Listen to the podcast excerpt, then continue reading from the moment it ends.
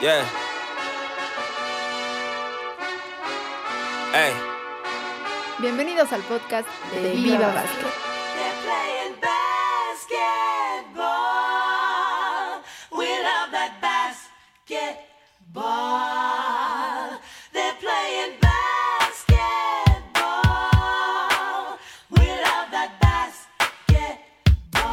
Amigos de Viva Basket, un gusto saludarlos nuevamente en un episodio más de este podcast Viva Basket, con muchas cosas para comentar con todos ustedes. Ojalá que nos acompañen en estos minutos en los que hablaremos, por supuesto, de lo mejor del básquetbol.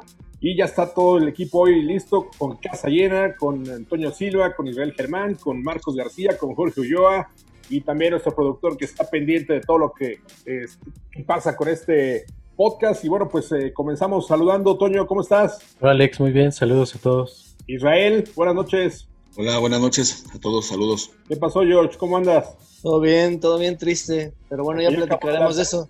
Por muchas cosas que iremos desmenuzando. Saludos a todos, a todas. Y saludos también a Marcos García. Hola, ¿cómo están amigos de Viva Basket? Un gusto estar otra vez aquí con ustedes. Y sí, hay, hay varios temas sobre la mesa para platicar un buen rato. Sí, hay, hay muchos temas y pues eh, eh, podemos empezar yo creo que con, con una, una noticia triste, el de eh, que se da eh, pues este viernes porque y que seguramente se va a ligar también con, con The Last Dance, que es otro de los, de los temas que seguramente tocaremos, pero pues eh, es esta lamentable noticia de, de la muerte de Jerry Sloan, el coach que fuera más de 20 años, entrenador del Jazz de Utah, que fuera figura como jugador de los Toros de Chicago, que incluso tienen su número retirado.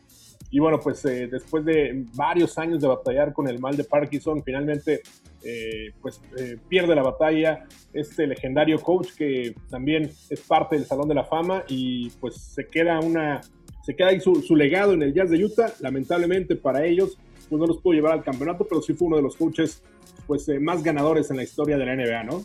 Sí, sí, efectivamente es un coach que, como bien lo dice Alex, será recordado por, por llevar a las, a las finales dos veces en el 97 y 98 al Jazz de Utah con esa pareja que era eh, conformada por eh, Karl Malone y John Stockton, bueno, y que también obviamente tuvo su, su época como jugador con los Chicago Bulls.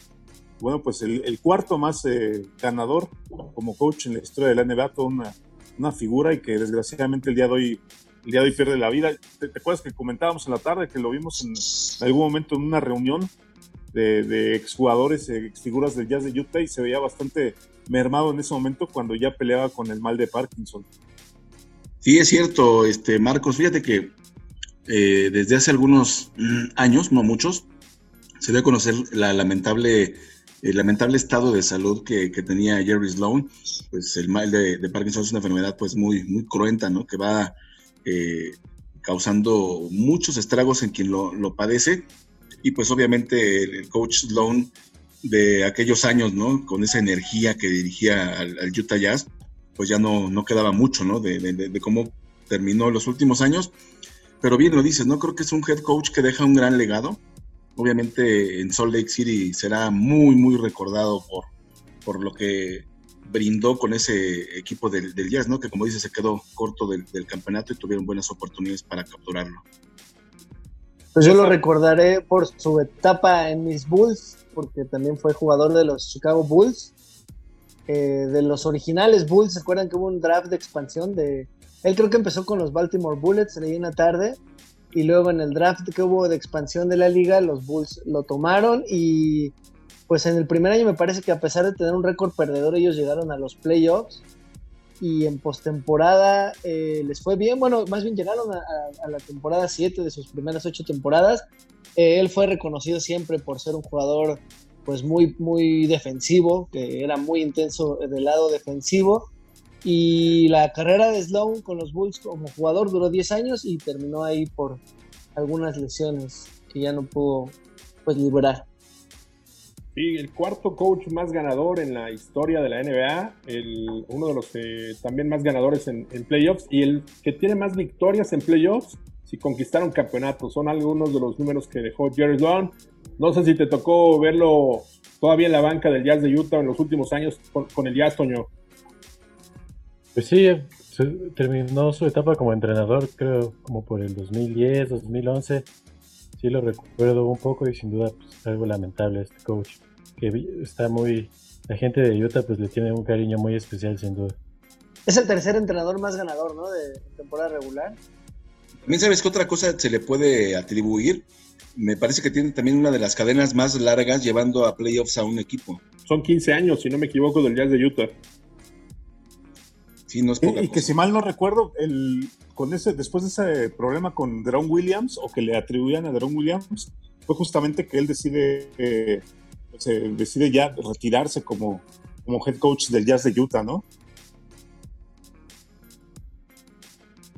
Y pintaba muy bien ese equipo, ¿no? La verdad es que Deron Williams eh, también creo que eh, le costó trabajo someterse a la disciplina de un coach, pues sí, de la vieja escuela, pero creo que de haberse quedado ahí hubiera explotado más su potencial, porque al final del día, eh, después de eso, Deron Williams pues tuvo una carrera pues, de muchos altibajos, ¿no? No fue ya lo que, lo que proyectaba en Utah. Estaba con Ahora Carlos sí Busser, ¿no? Esa, esa pareja con Carlos Busser. Y si no me equivoco, también estaba Kyle Korver, ¿no, George? Y Kirilenko, Sí. Andrei Kirilenko. Kirilenko. Sí. Y re- pero recuerdo que también Sloan después regresó a, a la, al equipo de Utah, no sé si como asesor externo o alguna posición así, pero recuerdo que sí volvió, ¿no? Sí, fueron ya sus últimas, eh, su última etapa ya, le retiraron su, su número con el número de victorias que alcanzó justamente con el Jazz de Utah. Y bueno, pues es una pérdida lamentable. Por supuesto, la NBA, eh, a través del comisionado, los diferentes equipos, le rindieron un, homenaje a este hombre que pues deja huella ahí y que lamentablemente eh, pues perdió esta, esta batalla. Pero bueno, pues ahí queda su legado con el Jazz de Utah. Y hablando del Jazz de Utah, pues eh, justamente sobre, sobre eso se encaminaron los últimos dos capítulos de, esta, eh, de este documental que, pues vaya, es de lo que se ha hablado en las últimas semanas, obviamente, sin, sin la actividad del básquetbol en la duela. Terminó finalmente ya este documental, 10 capítulos de la historia de Michael Jordan con los Bulls en, la- este, en esta última temporada, cuando jugó con el equipo de Chicago. Y vaya que va a dejar mucho para comentar, eh, seguramente al- para muchos va a cambiar la visión de lo que era Michael Jordan, otros los manten- lo mantendrán en el altar, pero ya también salieron muchos, eh, pues muchos que no salieron tan contentos con, con la manera en la que proyectaron est- esta serie y lo habíamos comentado, ¿no? ¿no? No a todos les iba a caer. También, ¿quién quiere comenzar con este tema? Vale, Vale. adelante, adelante. Pues sí, bueno, a lo que mencionas Alex de entrada y, y el que para mí fue sorpresivo, pues es Corey Pippen, ¿no? Que se filtró ahí que estaba bastante molesto por cómo fueron retratados esos Bulls. Sí, Pero sobre todo él, ¿no? y porque Sobre finalmente todo él. principio, Sí. o sea, los primeros Sí, lo que le molestó a Pippen es como, como es eh, retratado en el documental, ¿no? De hecho, leía unas declaraciones de gente cercana a él, según le, le dijo a, a David Kaplan, pues bueno, que es como de los periodistas de radio de Chicago más reconocidos, que la gente cercana a Pippen eh, revelaba que, que él estaba muy decepcionado y muy molesto por la forma en la que se hablaba de él en el documental. Es que al principio... Sí, que sentía que lo tachaban de egoísta, ¿no? Exacto. Al principio, obviamente, la gente sintió más simpatía por Pippen por aquel, aquel tema del contrato, ¿no? Pero ya después, lo que también se le queda mucho a la gente es ese momento en el que no quiere entrar a jugar porque la jugada no está diseñada para él, ¿no? Y que termina siendo la, la jugada para Kukoc. Entonces, mucha gente también se queda con esa, con esa parte. Lo que pasa, ¿sabes qué? O sea, que nosotros estando muy involucrados en los medios, a Pippen le dio este efecto de que participó en una entrevista que cuando la vio pues ya al aire o el producto finalizado, pues como que le hicieron truco ahí, ¿no? Se sintió como engañado. Está editada. Sí. Es que al final del día tú puedes de- participar en una entrevista y tú das tu testimonio, ¿no? Eh, Y, lo haces de la mejor manera posible, pero no sabes en qué contexto van a dar tus declaraciones o, o cómo va a estar arropado, digamos, tu testimonio, ¿no? sí, creo que de alguna forma Pippen, o sea, los primeros capítulos, sí, como dice este Alex, quedó como, como que la gente de alguna forma se sentía identificado con él en cuanto al contrato y por demás. Pero después de eso fue, bueno, recuerdo los temas de que no quería jugar precisamente por, porque ya no estaba satisfecho con su contrato. Luego lo que me comentaban del partido que supuestamente pues por orgullo, llamémoslo así, no quiso, no quiso jugar los últimos segundos. Y súmenle que en el último partido casi creo que proyectaron a Jordan como el que tuvo que salvar a los Bulls porque Pippen estaba dolorido y todo eso. Creo que pues, de alguna forma le quita cierto mérito a lo que significó Y también. es que, es que sobre todo al final, ya cerrando, hay un comentario de Jordan de pues de que por él se sentía impotente de no haber luchado por ese séptimo campeonato. Y cuando empieza a decir, bueno, pues jugadores como Jot Bosch, Steve Kerr, todos ellos que eran de rol, era fácil convencerlos. Y justo dice que el más complicado de convencer hubiera sido Scottie Pippen. Entonces yo creo que eso es lo que termina pues desatando ya la furia de, del legendario 33 de mis Bulls y de mi sensei Marcos también. Sí, pero, ah, o sea, yo concuerdo contigo, pero también, o sea, como hay que ver como el contexto, ¿no? O sea, a final de cuentas, cuando Jordan se va, es cuando justamente diseñan esa jugada donde se, deciden darle el último tiro a Tony Kukoc. Y Pippen, a final de cuentas, era el líder de ese equipo. Ahora, le faltó madurez, obviamente tal vez le faltó madurez para en ese momento el apoyar la jugada y respaldar a Tony Kukoc. Pero a final de cuentas es, pues son las fricciones de tantos años juntos, de, a lo mejor faltó un poco de diálogo en ese momento con Phil Jackson, pero son cosas que se van dando en el día a día de una franquicia, en eh, un equipo que ya tenía muchos años, muchos kilómetros recorridos. Al final de cuentas, pues a mí no me parece que queda más retratado, ¿no? El- en esa parte donde Jordan dice que a lo mejor le pareció egoísta, pues sí, pero también otra parte del documental él dice que Pippen, por mucho, ha sido el mejor o fue el mejor compañero que tuvo en una, en una duela, ¿no? Y Entonces, reconoce Pero varias después veces. del insulto, después del, de- del elogio viene el insulto, ¿no? Yo creo que sí, sí, sí son muy injustos en el documental con Pippen. Para mí, yo se los había dicho fuera de, de, digamos, de micrófonos. Para mí es un publireportaje para, para que Michael Jordan quede, pues, todavía como, como, como, o sea, como que está restregándole a todo el mundo, hey, perdí- no perdí ninguna final, gané seis, pero se les olvida que es un deporte de equipo, ¿no? Y también Sí. se les olvida el, el papel que jugó Pippen en esa dinastía, en los dos tripits.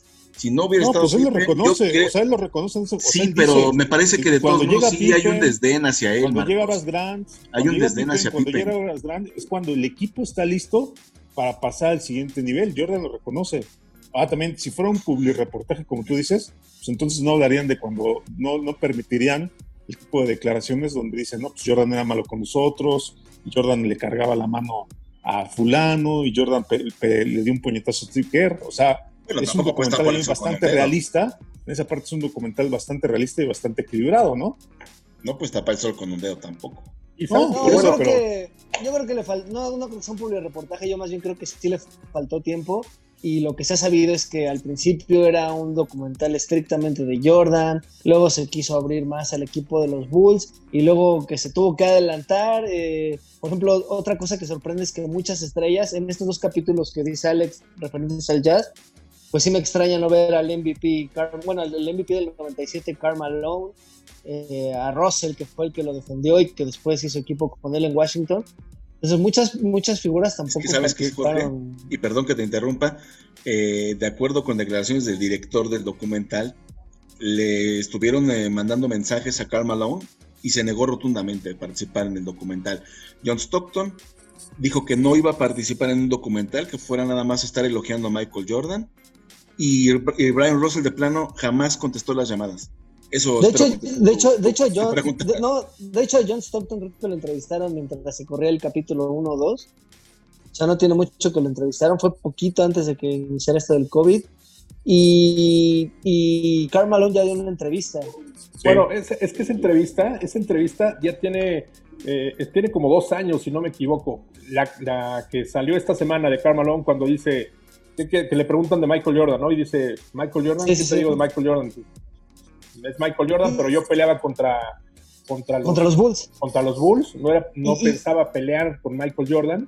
Y yo también era malo, dice, ¿no? Y dice, ¿Y sabes Pues, qué? no esas palabras, dice un poquito más fuerte, ¿no? Sí, sí, sí, sí. es que mira, ahí, ahí hilando ya ideas y, y juntándolo un poquito con lo que ocurrió de Jerry Sloan, el testimonio de John Stockton es el mismo, como de, yo veía a los Bulls, yo no notaba ninguna aura especial en Michael Jordan, y lo mismo dice Malone, yo, o sea, dan reconocimiento al conjunto en general, ¿no? Y, y, bueno, ya contrario a lo de las entrevistas y esto, en The Last Dance, lo que sí vimos es que cuando los Bulls se retiran de Salt Lake City después de ese juego 6, Karl Malone sube al autobús y felicita de mano a todos los jugadores. Eso me pareció increíble. Y un acto de, de clase del cartero Malón. Otro que queda también ahí medio eh, enojado es, es, eh, Horace Grant, que en la semana también dijo que era un mentiroso, ¿no? A Michael Jordan, que era un mentiroso. Sí, sí, O sí. salieron, van a salir obviamente varias cosas y cada quien hablará desde su trinchera, pero con Horace Grant también desde antes ya se sabía que la relación no era buena, ¿no? Y que no terminó nada bien con la gente Bueno, de es- Chicago. A ese sí le pusieron la cruz de chismoso en el documental, ¿no? Luego, luego. Bueno, pero Sí. también Michael Jordan, ventilar lo de la droga y lo demás, pues, ahí como dice Horace Grant, ¿quién es el chismoso, no? Pero no es nuevo, o sea, hay una... Hay No es una- nuevo, una pero no puedes decirle, men- no puedes decirle mentiroso al mentiroso. En el que es se llama A Love Story, en donde dicen que eran, que obviamente antes de la llegada de Larry Bird y Magic Johnson, la NBA era de pandilleros, era de drogadictos, o sea, no es nada nuevo, ¿no? Y, dicho por varios jugadores, por varios gerentes. Sí, pero estamos hablando de 1985-86, este Marcos, cuando llegó ya este, a la Liga Jordan. Sí, pero era- es lo que te digo, era, era Pero iba de salida esa, de lo esa que quedaba. imagen. Es lo que Sí. estaba tratando de cambiar David Stern también. Exacto. Sí, pero no, a mí no me parece que fuera correcto. De hecho, no soy el único que cree que lo que pasa en el vestidor se debe quedar en el vestidor. Lo que pasa en el interior de un equipo, ahí se debe quedar. Y ahí me parece que es donde Michael Jordan se equivocó y violó ese reglamento. Craig Hodges, que a Es muchos a lo mejor lo ven por encima del hombro, permíteme. eh, Craig Hodges, que muchos lo ven igual por encima del hombro, también dijo lo mismo. Que él creía que no debía eh, haberse dicho eso. Eso pasó en un cuarto de hotel, en un vestidor. Sí, pero al final del día, eh, Jorge, es al interior de un equipo, repito. O sea, es la, son las convivencias o las si- situaciones internas de un equipo. Las sanas convivencias, te faltó decir. No, no, pero al, al final del día es algo inopinado. Yo, yo creo que Jordan nunca dijo, oigan, me dejan de contar esta historia. Fue, no, fue inopinado. Bueno. O sea, a lo mejor lo mencionó porque creo que fue un punto de. O sea, para él, para Michael Jordan, fue un punto en el que cambió eh, incluso la forma en que él pensaba que tenía que relacionarse como profesional. O sea, fue el primer guiño o el primer este, destello que vio de lo que no había que hacer y se le quedó marcado, ¿no? Y a Yo lo mejor eso se volvió un apostador empedernido, ¿no? Yo quisiera escuchar a Toño porque es el más joven de- del grupo y, y saber qué tanto eh, le cambió la perspectiva de Jordan. A lo mejor no lo viste jugar, Toño, creo, no sé si te tocó verlo o estabas muy pequeño todavía, pero ¿cómo, cómo te quedas después de, de- de ver The Last Dance? Pues es- son sentimientos encontrados. ah. Digamos que yo reconozco la grandeza de Jordan y me quedo con, pues como con esa, con esa, digamos, hambre de competitividad que es innegable, lo podemos ver en los partidos. O sea, quizás se le pueda criticar muchas cosas, estoy de acuerdo con Israel. Quizás es evidente también que era, pues no era el compañero perfecto, ni estaba cerca de serlo, quizás, ni siquiera estaba cerca, pero pues es la, era el jugador al que, cuando a todos, cuando nadie quería tomar el último tiro, sabían que él, que podían confiar en él y realmente creo que no tenía miedo de enfrentarse a, pues, a quien sea. Él eh, tenía una seguridad extrema, digamos, él se la creía completamente, pero también creo que pues, no es como necesario y tomarlo casi casi como un dios. Obviamente él no hizo las cosas solo, siempre me he preguntado qué hubiera pasado tan solo si dejen ustedes Pippen quizás que, que no hubiera llegado Rodman a los Bulls, quizás no hubieran llegado a la final, no sé, son muchas cosas. Y sí, el documental nos muestra, creo que es, es evidente que está enfocado en Michael Jordan. De alguna forma creo que pues, sí le da muchísimo peso a él, aunque, aunque decimos que, que también dice cosas malas, como que, digamos, trataba mal, era muy duro con sus compañeros o que les pegaba, pues eso no, digamos, para mí no lo deja, o sea, sí lo deja mal como compañero, pero, o sea, solamente enaltece como su posición de el dominante, el macho alfa al que nadie le iba a cuestionar nada. Es como muy raro. Y solamente alimenta más como esta leyenda de que Jordan, el, el que nunca podía perder, el que sus compañeros le tenían miedo, los rivales le tenían miedo y no sé cuándo. Pues es una historia con muchos tintes. Es interesante escucharlo porque muchos, decíamos, muchos no lo, no lo vieron jugar y ahora ya eh, conocían solamente el mito de Michael Jordan y con esta serie se pueden eh, dar una idea de cómo se jugaba ese básquetbol en esos momentos. No sé qué, qué opinen ustedes para cerrar con el tema de, de Last Dance. Quiero comentar algo que de- descubrí eh, recientemente sobre, porque se hablaba de esa, de esa actitud exactamente que, a la que alude Toño, de ese macho alfa, ¿no? De, del yo aquí digo eh, quién duerme y cómo duerme y todo eso. Pues que Robert Parrish, ¿no? El año que jugó con los Bulls en el 96-97, también Jordan eh, lo que revela Parrish, ¿no? Que él se quiso pasar de listo con, con Robert Parrish, le dijo, a ver, maestro, un momento, yo también ya tengo mis anillos, ¿no? Y que según en una ocasión lo, le- lo, lo quiso exhibir porque falló en una jugada Robert Parrish y le dijo, yo no estoy tan enamorado de ti como los demás. Así que, a ver, y, o sea, que, que se, que se puso realmente pues muy al tú por tú y que después de esa situación ya jamás volvió a meterse con Robert Parrish, ¿no? O sea, pues digo, no todo el mundo le hizo frente a él, ¿no? Tú, George, ¿cómo te quedas? ¿Satisfecho con The Last Dance? Sí, mira, yo creo que en cuanto a la realización fue de más a menos. Creo que los últimos capítulos fueron más flojillos a mi, a mi gusto. Pero bueno, mira, de los temas que tratamos sobre Pippen, pues me queda la frase de Michael Jordan que dice, cada vez que hablen de Michael Jordan tienen que hablar de Scottie Pippen. Entonces, pues ahí va una. Eh, en cuanto a lo, a lo dominante y a lo exigente que era con sus compañeros, alrededor de esto hay muchas opiniones del deporte, no solo del básquetbol, sino del deporte mundial. Por ahí leí un poquito de Michael Phelps, ¿no? Que él se sintió un poquito identificado también con esa forma de ser. Eh, hay otros jugadores que dicen que a lo mejor tendrían que ser un poquito así de exigentes. Entonces, pues sí, depende del enfoque que le des, vas a sacar cosas buenas, cosas malas, pero creo que The Last Dance es el mejor material videográfico que ha salido de Michael Jordan al momento. Y bien, cumplió la expectativa y pues sí, me gustó mucho verlo. ¿Y tú, Marcos? Sí, yo, yo también concuerdo con George que hay por ahí un par de capítulos que también se me hacen un poco, poco flojos, pero la verdad es que es un, un gran, gran documental. A mí me parece que a lo mejor por ahí faltó Luke Longley. Obviamente lo, lo explican ellos que por cuestiones eh, logísticas y cuestiones eh, financieras no pudieron ir hasta Australia a entrevistarlo, pero a mí me parece que también fue, sin ser una maravilla, pues obviamente fue también pieza clave de esos Chicago Bulls y yo creo que también merecía un, un espacio en, en, en, ese documental, pero sí es un gran documental. Y sí, obviamente también, pues obviamente me, me agrada mucho yo como aficionado también de los Chicago Bulls, pues volver a ver a, a Michael Jordan, ¿no? Que es, es, raro que se deje ver, obviamente que hable y ver a, pues a otros, a otros protagonistas como Gary Payton, como Reggie Miller, que también aparece en el, en el capítulo 9, también hablando de, esas, eh, de esa serie que tuvo contra los Chicago Bulls. Obviamente también es otro como, los, como que dice Israel, ¿no? Que le tenía mucho respeto, pero obviamente cada vez que salía, salía a jugarle pues, a muerte, ¿no? A tratar de, de, ganarle el respeto, se dejaba en el vestidor y salía a tratar de, de eliminar a los Bulls cada vez que se veían. Y, y son, son muy buenas anécdotas las que aparecen en el documental. También yo creo que la, lo que comentas, George, de, de, los y Marcos, de los capítulos ya finales un poco flojos, también hay que recordar que los hicieron ya también como a marchas forzadas, ¿no? Porque se estrenó la serie anticipada, de manera anticipada, y tuvieron que también correr un poco para terminar los capítulos a tiempo. Entonces creo que también eso le resta quizá un poco también de, a lo mejor tenían más material, ya no les dio tiempo de quedar tan bien editados como los primeros, tan bien trabajados. Creo que por ahí también tuvo que ver eso, ¿no? La gente lo pedía. Viene y la falta de personajes, ¿no?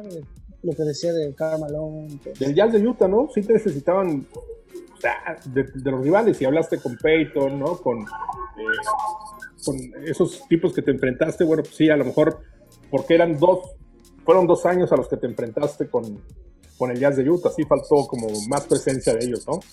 Oigan, Barkley no salió, ¿verdad? Bueno, no, no, no me acuerdo, pero creo es que, que sí se aparece. Sí se aparece Charles Barkley. Pero está también ¿Qué? peleado con Jordan, ¿no? Sí. Sí, Ahora sí, sí pero él, él, habla justamente de esa final donde, donde se enfrenta y que él dice que él, Charles Barkley llega como MVP y dice que es la, que es la única vez él se ha sentido que no es el mejor jugador del mundo, ¿no? Es, la parte en la que él participa. Yo, yo también, más para terminar eso, a toda la gente obviamente que se quedó con ganas de seguir viendo pues, toda esa parte del, del básquetbol, hay muchos documentales alrededor que pueden complementar, ¿no? O sea, que pueden ahondar más en diferentes temas. Por ejemplo, hay, hay uno ahorita que están eh, poniendo mucho en ESPN de, de Dennis Rodman, que habla mucho de la figura de exclusivamente de Dennis Rodman. Está el documental del Dream Team, donde obviamente también se habla de esa práctica donde dicen que fue el mejor, el mejor partido que jugaron todos ellos y habla solamente de cómo se fue juntando.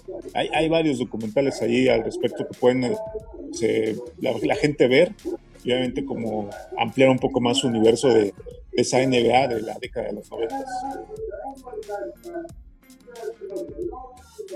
Sí, sí, está, está interesante. Sí, hay varias opciones y seguramente bueno, va a dar mucho de qué hablar y esperemos con que nos, nos sigan sorprendiendo porque ya les gustaron los documentales y decíamos para ESPN me parece que el siguiente objetivo en, el- en cuanto al básquetbol es eh, el tema de, de Kobe Bryant, ¿no? Esa última temporada con los Lakers y bueno, pues vamos a ver qué, qué nos prepara, pero pues ahí está. Seguiremos hablando de The Last Dance seguramente porque seguirán saliendo reacciones y eh, fíjate, ligando un poco de, de Last Dance, uno de los rivales de mucho tiempo de, de Michael Jordan es eh, Patrick Ewing, precisamente Patrick Ewing, que pues, lamentablemente sale positivo por COVID-19 y que está ya eh, en un hospital, está siendo tratado, pero bueno, pues es una de las figuras legendarias, ¿no? Sí. También de los jugadores que, que, pues no estaban muy interesados en ver el documental, ¿no? También yo creo que los Knicks son un equipo que debió o que merecía un mejor eh, eh, resultado del que tuvieron. Eh, por ahí, digo, yo sé que Marcos y Jorge no van a estar de acuerdo, pero creo que algunos partidos de esas, de esas finales de conferencia sí fue muy marcada la ayuda arbitral a, a Chicago y, y los Knicks pues no, no pudieron capitalizar también sus oportunidades, ¿no? Creo que también trataron de hacer, de, met- de meterse en la cabeza de Jordan con el tema de lo de Atlantic City. Y, y, pues bueno, un Patrick Ewing que, que también me parece que es una figura menospreciada en la, eh, en la historia de la NBA, ¿no? Creo que es uno de los postes que marcó una época y con un estilo muy, muy peculiar, pero muy, muy efectivo siempre. Sí, es una desgracia. Él tiene 57 años. Hay que recordar que él es eh, head coach de, de, de la Universidad de Georgetown y pues ojalá, ojalá se pueda recuperar bien. Ojalá pues, no tenga pues, ningún tipo de complicación con esta situación. Sabemos que cada cuerpo reacciona diferente a este, a este virus. La verdad es uno de los personajes muy queridos y sí, yo, yo concuerdo contigo, Israel. La verdad es que también yo creo que debería de haber aparecido darle un poco más de espacio a esos Knicks, con los que eran también unos, unas batallas que pues prácticamente temporada tras temporada tenían que enfrentarse los Toros, los Pacers y los Knicks, nunca defraudaban, ¿no? Era, eran, siempre estaban a la altura de a poder enfrentar a cualquiera y un equipo que se le recuerda también con muy físico, con mucho cariño, ¿no? Muchos boxeadores, ¿no? Sí, sí, por supuesto. Pues sí, ya para agregar, parece que él está bien, vi que ahí tuiteó algo, o no sé si lo hizo por medio de la Universidad de Georgetown, que de paso aprovecharon para aclarar que Patrick Ewing es el único elemento del programa de básquetbol varonil que dio positivo al, al COVID-19. Sí, ahí está esta lamentable situación. Esperemos que se recupere pronto Patrick Ewing. Pero tú cómo lo ves, tú qué piensas tú como fan de los Knicks, mi estimado. No, pues sí, está, está, preocup- está, está preocupante. Ojalá que se recupere. Fíjate que salió eh, en los últimos días, habían tenido algunas también fricciones eh, a través de declaraciones, sobre todo Charles Oakley, ¿no? Que había, le había tirado un poco a Patrick Ewing, que le había faltado liderazgo, que no habían podido superar a los Bulls también, porque había sido en parte culpa de Patrick Ewing. Jeff Van Gundy salió a, a defenderlo, pero hoy manda un mensaje interesante de Charles Oakley que dice, eh, estuve contigo en la batalla durante 10 años y no te voy a abandonar ahora en el campo de batalla, así que eh, le deseaba lo mejor y bueno, pues decía que era un tiempo de estar unidos todos y le mandaba las mejores vibras a Patrick Ewing y es que la verdad esos Knicks, a pesar de que no ganaron un campeonato, se convirtieron en, en, eh, en favoritos sentimentales de muchos, ¿no? Sabíamos que iba a dominar Chicago, eh, obviamente, pero, pero siempre estuvieron ahí peleando los Knicks y tenían ese eh, reconocimiento de, de ser un equipo muy aguerrido. Pues así entonces las cosas con, con Patrick Ewing, que esperamos que se recupere.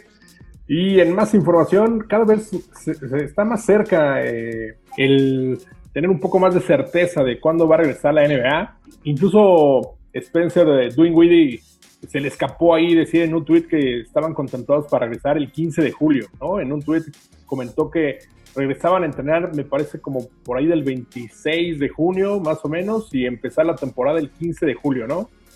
Para que vean que el chisme es común en la NBA. Sí, yo, yo lo que leí en la tarde es que eh, la idea es, eh, sí, justamente que se reanude la liga a mediados de julio o por muy tarde a principios de, de agosto.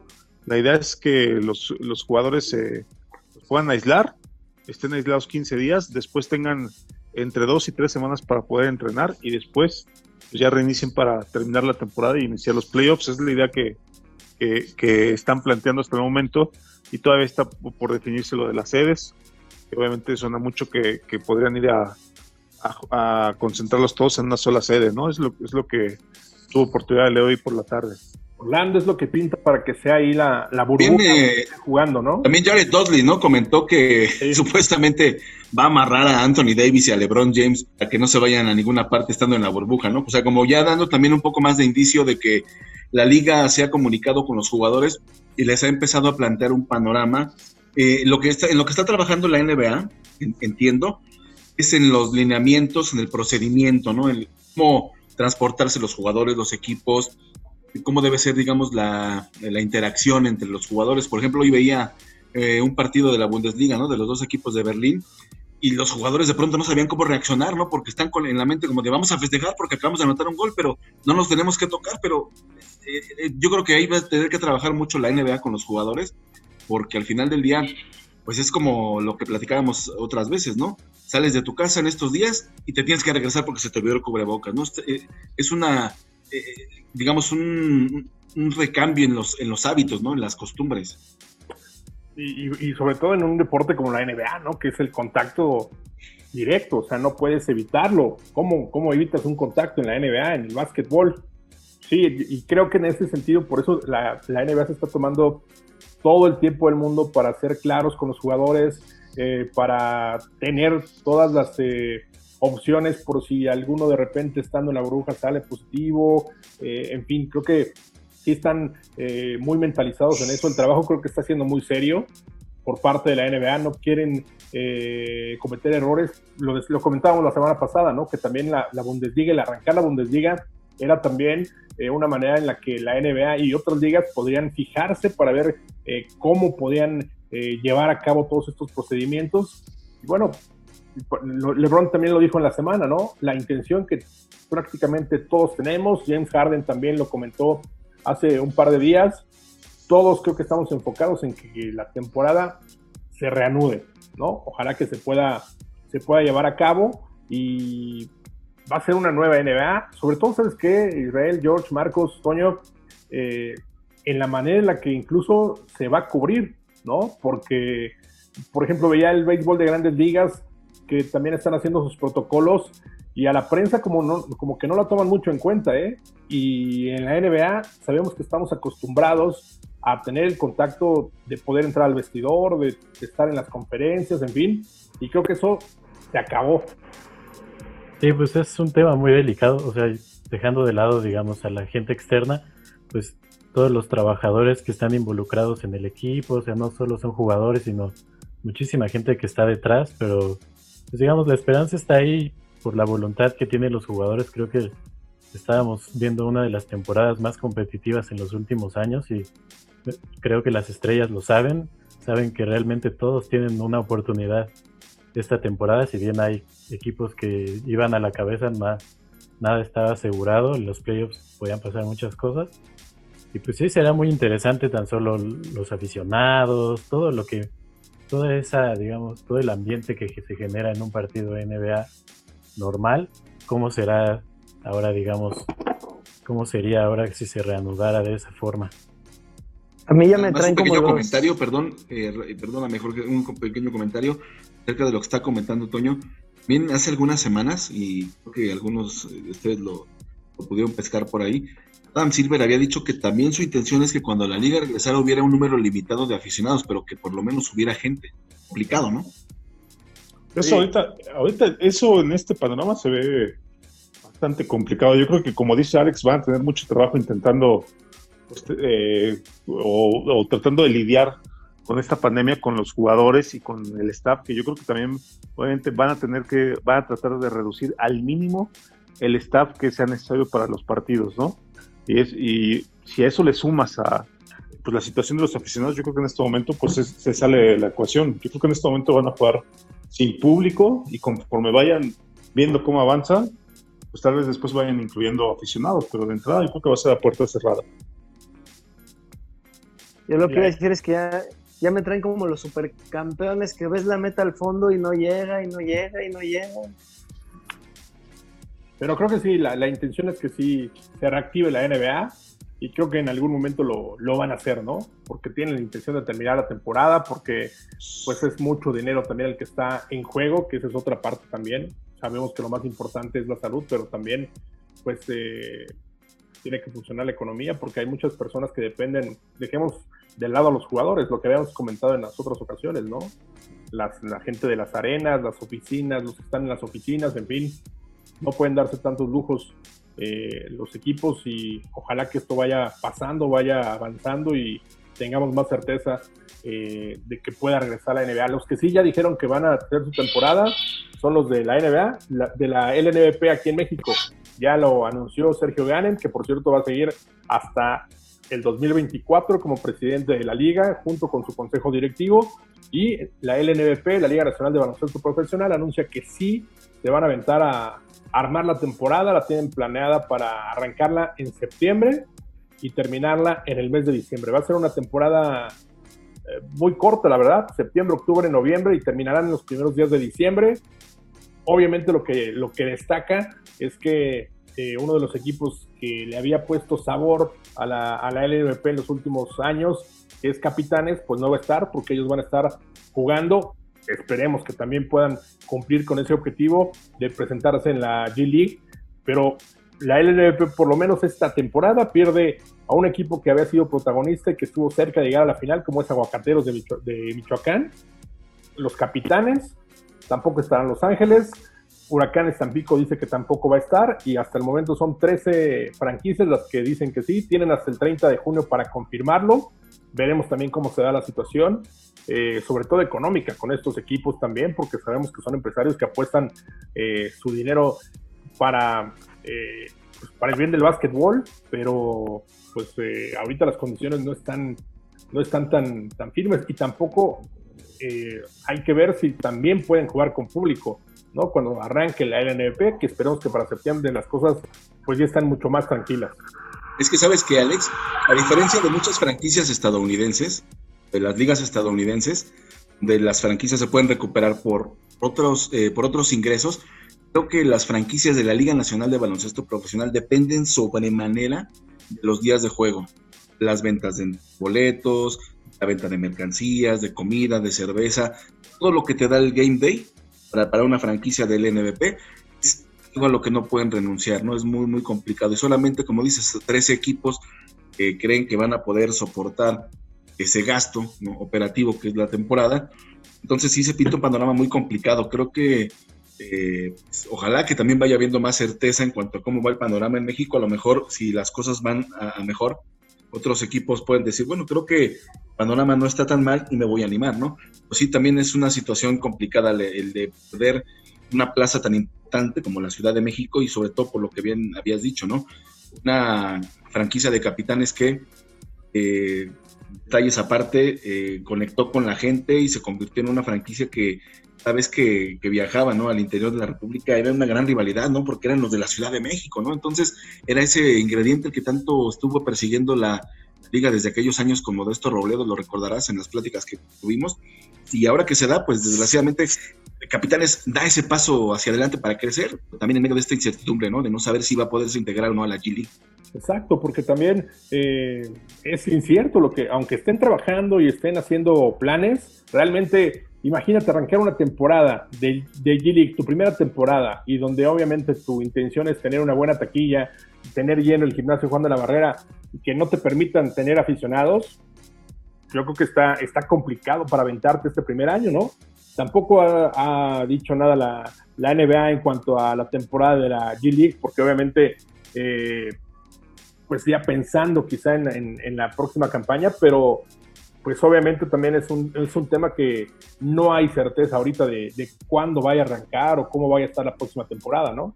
No quiero ser grosero ni, ni siquiera insultar a la G-League, pero honestamente me parece que la G-League en este momento para la NBA es la menor de las preocupaciones. Sí, sin duda. Sí, yo Pues sí, concuerdo yo, un poco yo con creo que lo va a estar complicada la situación de todo, o sea, por donde quiera que lo mires, va a ser un tema complicado por que al final del día Alex no depende de la voluntad ni de ni de Adam Silver ni de Sharif Abdul-Rahim ni de la gente de capitanes, ¿no? Estamos aquí hablando de factores externos, de, de- de situaciones que se salen completamente de tus manos, las que tú no tienes un control, en las que pues tienes que ir día a día, ¿no? Eh, lógicamente, al decir que no es eh, de las principales preocupaciones la G-League, no quiere decir que no le importe, sino que más bien los esfuerzos de la liga en este momento están totalmente enfocados en cómo reanudar de manera segura y de manera eficaz su temporada 2019-2020 y toda vez que resuelva eso y que incluso pues ya se entregue un trofeo de campeón, entonces sí se puede pensar en cómo reactivar la G-League, cómo echarla a andar, ¿no? Pero sí me parece que en este momento no, no es,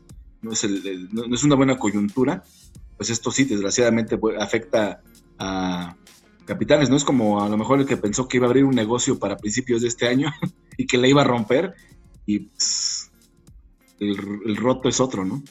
Sí, viene, son tiempos complicados, sin duda alguna, para la industria del deporte también, sobre todo, ¿no? Es una de las más, de las más perjudicadas con to- toda esta situación. Pues ya eh, cerrando ya este, esta edición de podcast, ¿algo más que quieras comentar, Toño? Nada, Alex, pues que no- la gente que nos escucha, que nos comente qué le pareció de Last Dance, qué espera de cuáles son sus expectativas eh, respecto a lo que pueda suceder con la NBA, la LNBP, sin duda pues, hay mucho de qué hablar, los leemos. Perfecto, pues ahí en, en vivabasket.com y por supuesto en las redes sociales, en Facebook, en Twitter y en Instagram también. George, pues eh, a seguir esperando nuevos documentales de básquetbol y a seguir con esta polémica que causa The Last Dance, aunque a ti te dejó completamente satisfecho. Bien, sí, sí, estuvo bien. La verdad no me quedé como muchos ahí en las redes sociales que querían más y más. Ya estuvo bien que terminara ahí. Eh, en cuanto a la LNBP, pues yo espero que alguien se anime aquí a rescatar la plaza de la Ciudad de México, porque pues ahí sí soy chilangazo y sí espero que haya un equipo pronto. Yo sé que tal vez esta temporada ya no, pero bueno, pues ojalá alguien se anime y tengamos equipo aquí en la gran ciudad. Marcos, Nada, pues muy, muchas gracias por, por la invitación. Como dicen, yo más para, para concluir, también eh, coincido en que es un año complicado para el debut de capitanes en la G-League, también t- por, tomando en cuenta los protocolos que van a tener que implementar para, para que los equipos vengan hacia, acá y sobre todo en este momento eh, que lo están evaluando en la Ciudad de México semana a semana, en donde pues aquí el Estado de México es como el epicentro de la pandemia en el país. Algo que se antoja un poco complicado en este momento. Vamos a ver cómo va avanzando a lo largo de las semanas, pero, pero sí es eh, pues difícil, ¿no? Pensar en que los equipos tengan que tomar el avión, salir de Estados Unidos y todo lo que implica es, es un poco complicado. así es, pues ya veremos qué, qué pasa en las próximas semanas, cómo se van dando las cosas. Gracias también, Israel. Gracias por la invitación, eh, Alex. Eh, un gran saludo para nuestro productor, para Antonio Silva, para Marcos García, Jorge Ulloa, a ti también. Y pues sí, estar pendientes, como lo hemos estado desde que la NBA se paró ese trágico 12 de, de marzo, pues seguir esperando noticias, ¿no? Eh, y bueno, pues mi conclusión acerca de lo de The Last Dance, no, para mí no me gustó, no, me, no, me, no, no es un producto que lo quería ver. Lo tuve que ver por cuestiones profesionales. Para mí, la- la- y a propósito de lo que hablabas, este Alex, para mí la, la- la imagen de Jordan no cambió. O sea, para mí se mantiene igual y para mí no es un jugador que yo admire, honestamente. No, está bien. Ya, ya nos queda pendiente ese, ese, ese programa anti-Jordan, totalmente. Si ahora, si ahora ven desabasto de Kleenex, ya saben quién fue el que se los acabó todos. No, tampoco es para tanto. Bueno, mi, mi- mi- momento de Jordan favorito es cuando el Orlando Magic los elimina. Bueno, pero saludos. Perfecto, me parece muy bien. Gracias, Toño. Gracias, Israel, Marcos, George, nuestro productor. Gracias a todos, amigos de Viva Basket. Recuerden seguirnos en redes sociales, en Twitter, en Facebook, como Viva Basket, en Instagram también y, por supuesto, pues eh, en Spotify. Compartir este podcast también, ahí lo pueden encontrar. Así que en estos tiempos donde, pues de repente hay un poco más de tiempo, pues ya saben, pueden dedicarle unos minutos a escuchar este y los otros podcasts donde hemos estado hablando de mucho básquetbol. Gracias por acompañarnos en esta ocasión. Se despide ustedes Alejandro Olvera. Nos escuchamos. Hasta la próxima.